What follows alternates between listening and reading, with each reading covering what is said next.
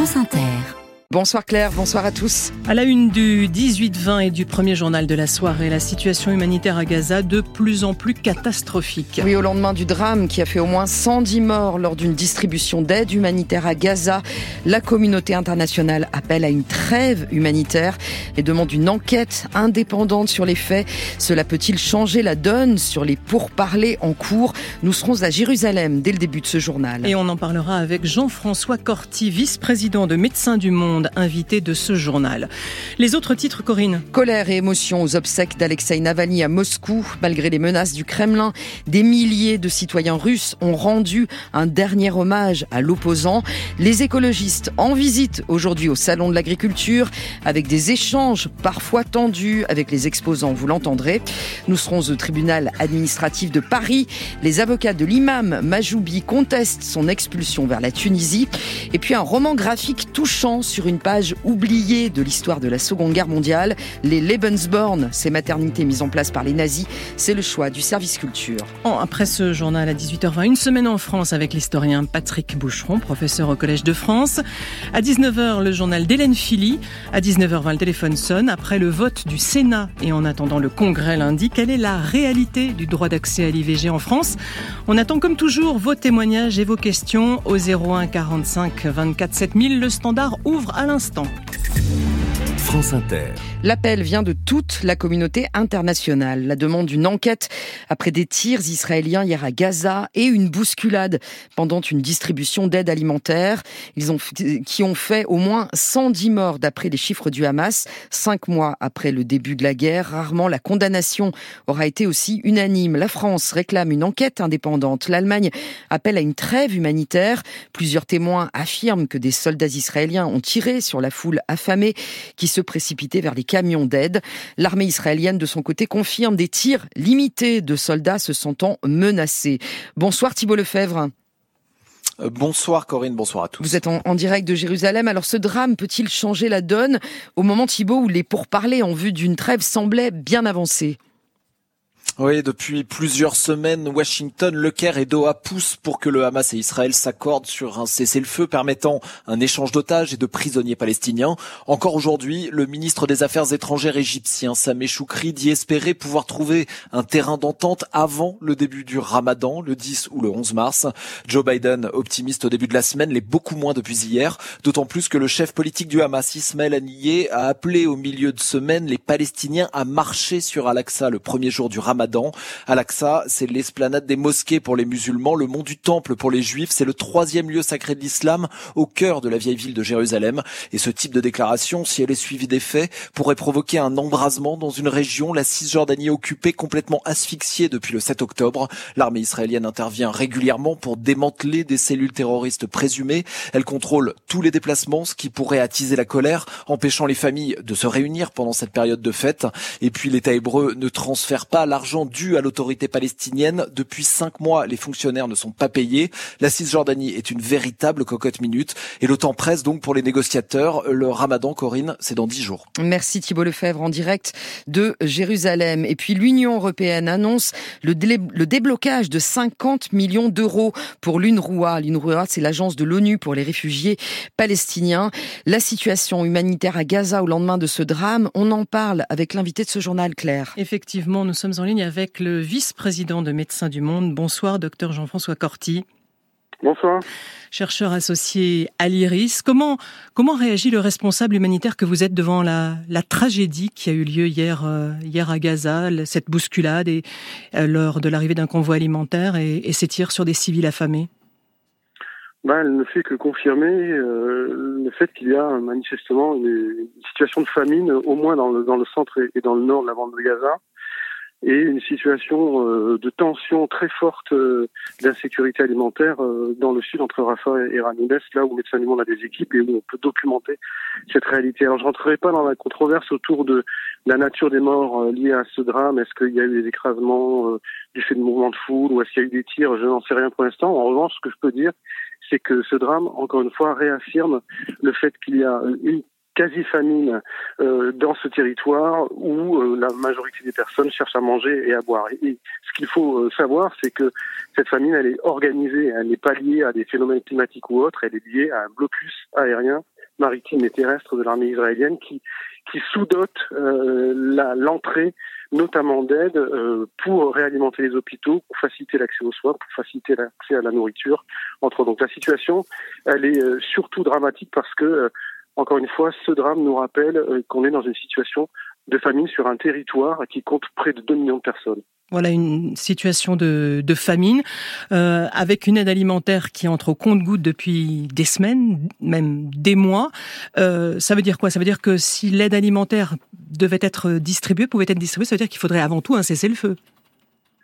Ben, ce que nous rappelle ce drame aussi, c'est que distribuer de l'aide, c'est un métier. De surcroît, dans un contexte d'insécurité aussi majeur, où il y a une pression très forte sur une population qui est exsangue. Et donc, euh, pour, euh, pour pouvoir faire ces distributions, il faut des équipes entraîner, il faut euh, pouvoir prendre le temps d'organiser ces distributions, de créer euh, voilà des lignes de transmission, euh, notamment de, matériel médical, de pouvoir stocker aussi du matériel alimentaire. Bref, c'est toute une logistique et un défi opérationnel en fait, une distribution alimentaire dans ce contexte-là.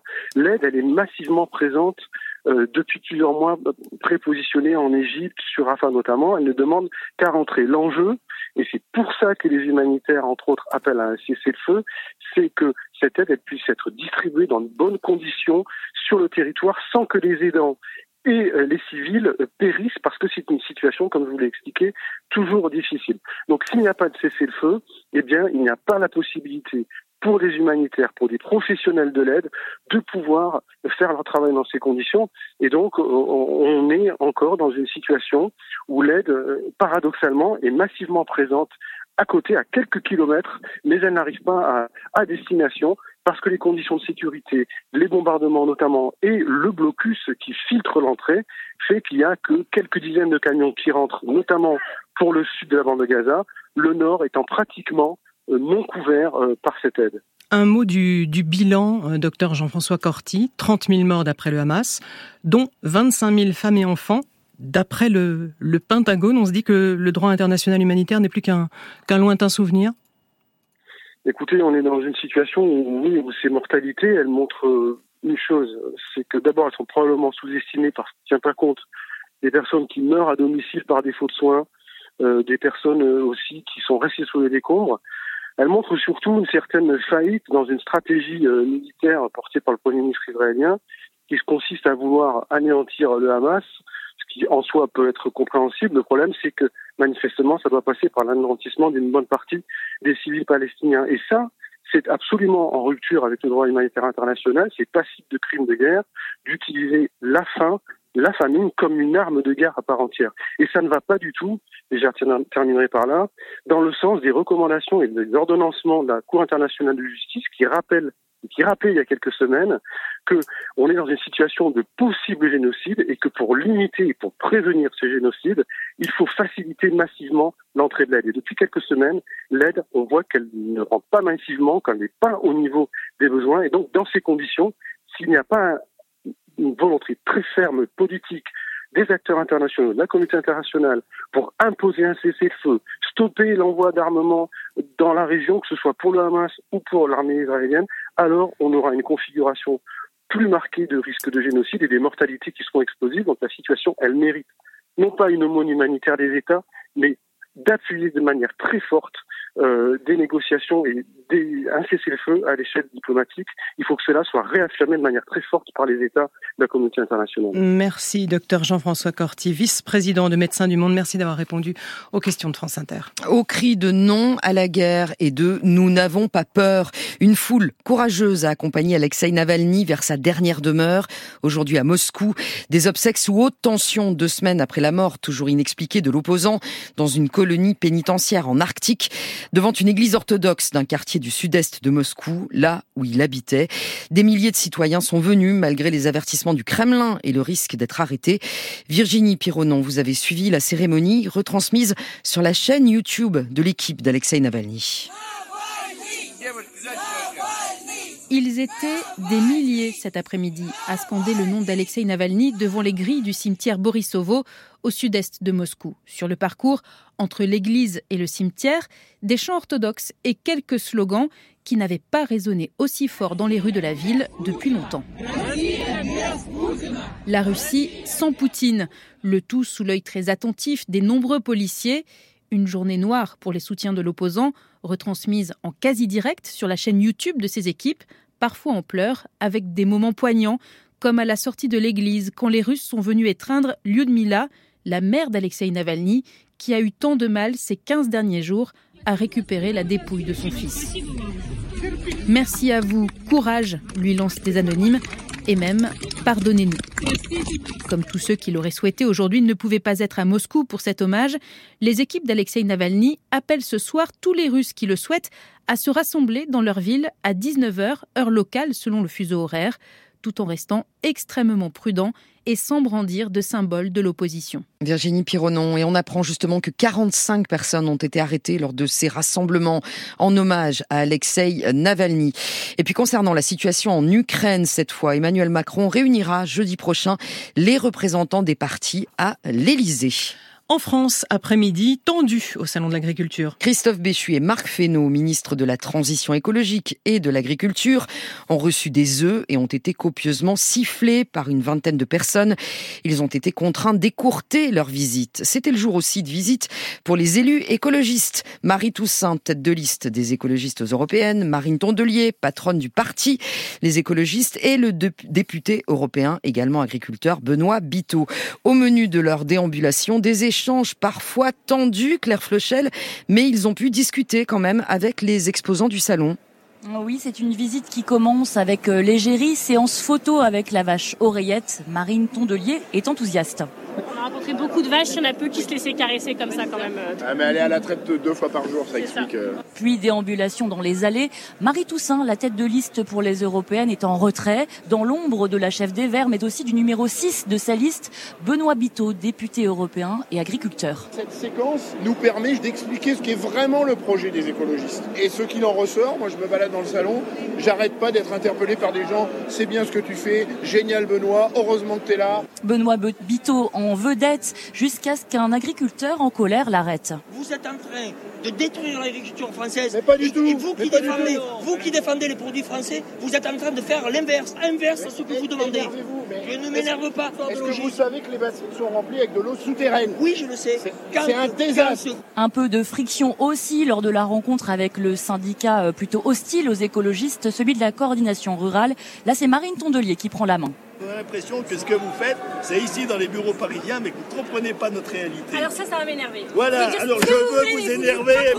je veux vous énerver. Je pense qu'il n'y a aucun Parisien dans cette délégation et ça nous énerve. Malgré cette image de bobo qui leur colle à la peau, les Verts peuvent se targuer d'avoir reçu euh, un accueil ici plutôt cordial, contrairement à Emmanuel Macron il y a une semaine ou au ministre visé par DG2 aujourd'hui. Merci Claire Flechel euh, en direct depuis la porte de Versailles avec les moyens techniques de Frédéric Kérou. Lactalis, le numéro 1 mondial du lait. Et les éleveurs français ont trouvé un accord sur le prix du lait, 425 euros les 1000 litres de lait de base, 5 euros de plus que la dernière proposition de l'industriel, un accord salué par toutes les parties. Et puis la deuxième plus grosse porcherie du Finistère, lourdement condamnée, deux élevages de cochons propriété du groupe Eureden ont été reconnus coupable de maltraitance animale par le tribunal de Brest. Après une alerte de l'association L214, les deux sociétés écopent de 60 000 euros d'amende chacune et d'une interdiction de détenir des animaux pendant un an. Et puis loin du salon de l'agriculture, le Premier ministre Gabriel Attal était aujourd'hui dans les Vosges. Déplacement sur le thème du travail, il a annoncé plus de contrôle des chômeurs. Nous allons continuer à accélérer sur nos contrôles. France Travail, ex-Pôle emploi, emmène aujourd'hui, en menait l'année dernière 500 000 par an, ça avait déjà beaucoup euh, augmenté. Contrôle sur euh, les euh, personnes qui bénéficient de l'allocation chômage. Nous passerons cette année à plus de 600 000. Et je fixe un objectif que nous multiplions par trois les contrôles chaque année d'ici à la fin du quinquennat à 2027. En 2027, donc, France Travail réalisera 1 500 000 contrôles par an, Je souhaite que les partenaires sociaux de France Travail se saisissent de cet objectif et en fassent une réalité. Le Premier ministre Gabriel Attal dans les Vosges, propos recueillis par Marie Mollet. Les Français au rendez-vous de la solidarité. C'est aujourd'hui le coup d'envoi de la collecte nationale des Restos du Cœur dans 7500 supermarchés en France. Alors le contexte est difficile cette année face à la précarité qui explose. Les restos ont refusé plus de 100 000 personnes cet hiver. Dans ce supermarché de Champigny-sur-Marne, l'appel semble avoir été entendu. Catherine Marquet est la bénévole responsable du point de collecte. Elle fait le bilan de la première demi-journée. En tout cas, je vous remercie beaucoup, c'est très gentil, madame. Par rapport à l'année dernière, on a déjà chargé euh, le camion, une quarantaine de caisses, et là, on est déjà bien plein plein, alors que ça, d'habitude, c'est presque à la fin de la première journée. La première journée est toujours longue à démarrer, mais alors là, ça explose. On va dépasser notre quota. L'année dernière, on a fait plus de 8 tonnes. On espère 9-10, euh, ça serait bien.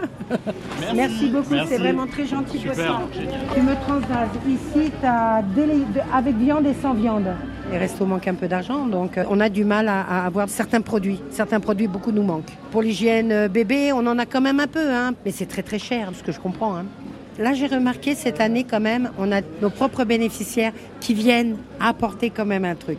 Ils veulent absolument participer ne serait-ce qu'un paquet de pâtes ou voilà. Donc je trouve ça beau. Catherine Marquet des Restos du Cœur, propos recueillis par Benjamin Recouvreur. Et on le rappelle, la collecte dure jusqu'à dimanche. Et puis à ne pas manquer ce soir sur France Bleu et TF1, le spectacle des Enfoirés. Le meurtrier du policier Éric Masson à Avignon, condamné à 30 ans de réclusion criminelle. La cour d'assises du Vaucluse a rendu son verdict. Ilias Akoudad avait avoué lors du procès avoir tiré sur le policier. C'était sur un point de deal en 2021. Les jurés ont retenu la circonstance aggravante de meurtre sur personne dépositaire de l'autorité publique. On y revient dans le journal de 19h. Et puis c'était il y a une semaine, le 22 février, l'imam de Bagnols-sur-Cèze, Majoub Majoubi, était expulsé vers la Tunisie, raison invoquée par le ministère de l'Intérieur, une vidéo où il qualifiait le drapeau tricolore de drapeau satanique et des appels à la haine dans ses prêches. Expulsion contestée devant le tribunal administratif de Paris qui a examiné aujourd'hui la demande de référé liberté déposée par ses avocats. Bonsoir Laurélie Carrive. Bonsoir. Du service PJ de France Inter. Alors c'est la première fois que la défense de l'imam a pu faire valoir euh, ses arguments devant la justice. Toute cette procédure, c'est une violation inouïe des droits de mon client, lance d'emblée l'avocat de Majoud Majoubi. Pour lui, rien ne justifie son expulsion express en même pas 10 heures vers la Tunisie, loin de sa femme et ses cinq enfants. Ce qu'il a dit sur les drapeaux tricolores sataniques aux yeux d'Allah, un lapsus, avance maître Samir Amroun. C'était un prêche sur la Coupe d'Afrique des Nations. Il parlait des drapeaux maghrébins. La présidente hausse les sourcils. Ses autres propos sur les femmes, les juifs, ce ne sont pas ses mots à lui, mais des hadiths cités tous les jours dans les mosquées, s'agace l'avocat. Oui, c'est patriarcal, oui, c'est condamnable, mais on est en train de détruire la vie de ce monsieur. En face, la représentante du ministère de l'Intérieur dénonce une présentation littérale des textes religieux, insidieuse sans mise en contexte, un plaidoyer, dit-elle, pour des actions à venir contre les juifs, contre la société occidentale. Elle rappelle les menaces de mort reçues par le préfet du Gard après l'arrêté d'expulsion, signe de l'influence de Majoub Majoubi, selon elle. L'avocat en père, vous savez, il n'est même pas vraiment imam, il prêche seulement le vendredi, tente-t-il? Décision rendue en début de semaine prochaine, probablement lundi. Merci beaucoup, Laurélie Carive. On termine, Corinne, avec le choix du service culture, une bande dessinée ce soir. Oui, à propos des maternités pour faire des enfants ariens supposément parfaits. C'était le projet des Lebensborn, mis en place par les nazis en Allemagne et en Norvège entre 1935 et 1945. Cette BD retrace cette histoire sous la plume de la dessinatrice franco-norvégienne Isabelle Maroger. Lebensborn raconte l'histoire de sa mère. C'est le choix du service culture ce vendredi, un récit touchant conseillé par Gabin Boquet. Les pères étaient tous des nazis payés pour faire des enfants blonds aux yeux bleus à des femmes de type arien, souvent aveuglément amoureuses et une fois enceintes délaissées par les géniteurs. L'autrice, Isabelle Maroger, a découvert que c'était l'histoire de sa mère, née en Norvège, adoptée ensuite en France, une histoire longtemps restée cachée. Pendant longtemps, elle voulait pas blesser sa mère en disant je cherchais ma vraie maman. Et il y a eu un moment où euh, la curiosité est forte, c'est facile de regarder déjà là où on est né, se rendre compte qu'il n'y a pas de maternité. Et il y a eu plein de facteurs à ce moment-là dans sa vie qui l'ont poussé à faire ses recherches. Une quête d'identité qui l'emmène jusqu'en Norvège dans cette Lebensborn, maison de naissance où elle a vu le jour en 1944, et jusqu'à son père biologique, ancien nazi pendant la guerre.